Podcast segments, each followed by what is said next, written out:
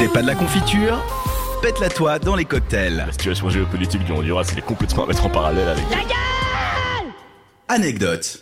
Et on va revenir sur les anecdotes qui concernent l'univers de The Walking Dead avec toi, mon petit Bastien. Et oui, et je vais vous parler euh, pas vraiment d'anecdotes, mais plutôt de différences entre les deux médias qui ont composé The Walking Dead, à savoir donc les comics et la série. Et on va commencer très fort avec les lieux qui n'existent pas. Alors je préviens tout de suite, euh, ça va spoiler, hein, donc euh, je, je Bon. En même temps, cette Donc, saison, je voilà, crois qu'il y a un moment donné. saison, voilà. Quoi, hein, maintenant vous avez plus d'excuses. De toute façon, on sait tous qu'ils meurent tous à la fin. Exactement. Non, on sait pas encore. ah mince, pardon. Mais on va commencer par les lieux qui n'existent pas. Et il faut savoir que le centre des maladies, euh, qui est donc le premier refuge, euh, le, le premier objectif du groupe en fait euh, lors de la première saison et qui conclut en fait la première, la première saison, eh bien n'existe tout simplement pas dans le comics. Ce qui veut dire qu'il a été inventé totalement de toutes pièces avec un personnage qui est justement dans ce, dans ce centre et qui s'occupe et puis qui au final se sacrifie, etc. Enfin, il y a- il y, a toute cette histoire. Mais euh, il n'y a aucune trace de ceci dans le comics. C'est drôle quand même parce que j'ai trouvé chiant cette partie dans la série. Oui, je suis assez d'accord. Donc comme quoi. Par contre, un autre lieu que tu as peut-être pas trouvé chiant, c'est le sanctuaire.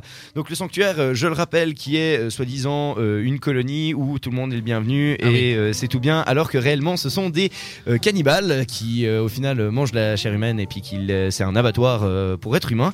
Eh bien, il- lui aussi n'existe pas du tout dans le dans le comics.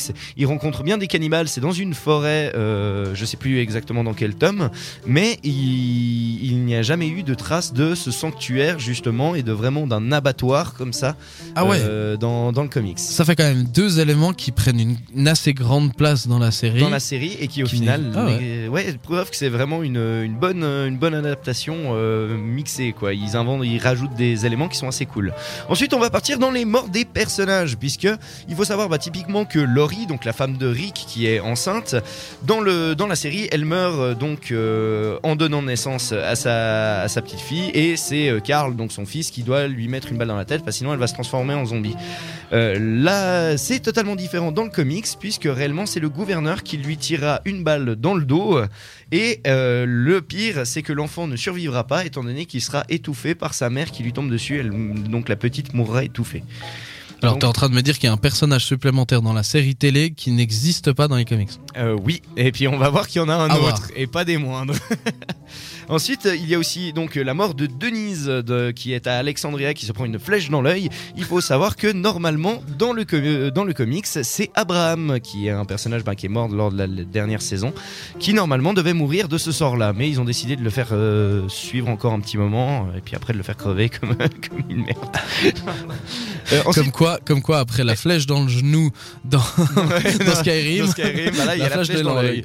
Mais après, il y a les différences scénaristiques. Typiquement, il faut savoir que Rick, dans le comics, n'a qu'un seul bras. Il, en, il s'en est fait trancher un. Directement, euh, à partir euh, du tome 5 ou 6, je crois, directement, il se fait trancher un bras et du coup, euh, tout, tout le reste de l'aventure, ben voilà, il le passe avec un crochet. Ce qui n'est pas le cas. alors, ça, c'est principalement parce que AMC, ça serait trop, trop difficile à gérer en fait de créer un moignon artificiel à Andrew Lincoln qui, qui joue Rick. Donc du coup, ben voilà, là Rick a ses, a ses deux mains. Alors ils font quand même des petits clins d'œil par-ci par-là, étant donné qu'à un moment il lui demande de couper le bras de son fils ou ce genre de choses euh, qui ne se passe qui ne se passe pas. Donc il, il joue avec ça en tant que petit clin d'œil, mais ça ne se passe pas comme ça.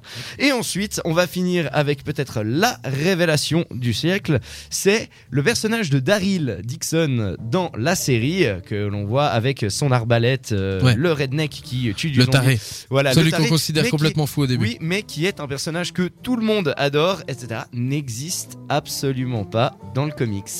Il a été créé de toutes pièces par AMC, et donc il est joué par Norman Reedus, et euh, c'est un des personnages que, euh, auxquels les gens se sont le plus attachés. Eh ben, donc c'est quand même, c'est quand, même, fou, c'est quand même fou, ouais. Mais bon, en même temps, euh, il faut toujours adapter. T'es obligé, t'es obligé de t'adapter, d'adapter tes. On le saurait si euh, si les films étaient aussi bien euh, que Ah oui, aussi ça- bien écrits ou pas forcément écrits. Ça doit s'adapter au médium, Voilà. au médium dans lequel il est. exactement. Ça, dans le média dans lequel il est.